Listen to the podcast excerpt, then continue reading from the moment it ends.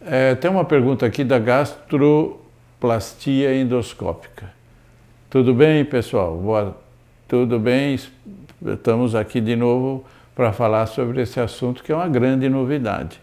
Isso aqui é um assunto novo, muito atual, que é a gastroplastia, cirurgia da obesidade por via endoscópica.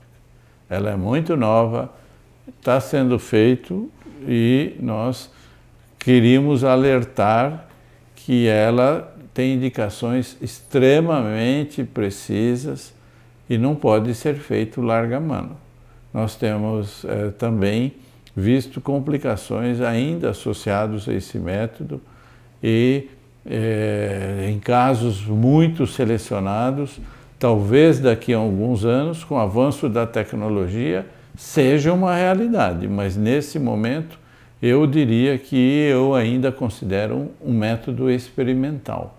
Ela pode ser maravilhosa na mão de alguns centros que têm uma aparelhagem com algum desenvolvimento e especial, eh, tem firmas monstruosas investindo é, um, uma, uma, monstruosa que eu digo enormes é, investindo maciçamente nesse é, nesse é, desenvolvimento tecnológico, porque você vai fazer a costura do estômago, fechando o estômago por dentro, de maneira que se faça um tubo gástrico, se faça uma diminuição do tamanho do estômago por via endoscópica, você opera teoricamente de manhã e vai embora à noite para casa. Ainda não temos essa tecnologia tão difundida e que pode ser é, usada em todos. Então, ainda se faz de maneira muito empírica. Agora, é, estão sendo desenvolvidos robôs endoscópicos. Da mesma maneira que nós temos a cirurgia robótica, que entra por dentro da barriga, estão se desenvolvendo robozinhos que vão por dentro do aparelho da endoscopia e vão possibilitar ao endoscopista que faça essa cirurgia de maneira mais segura.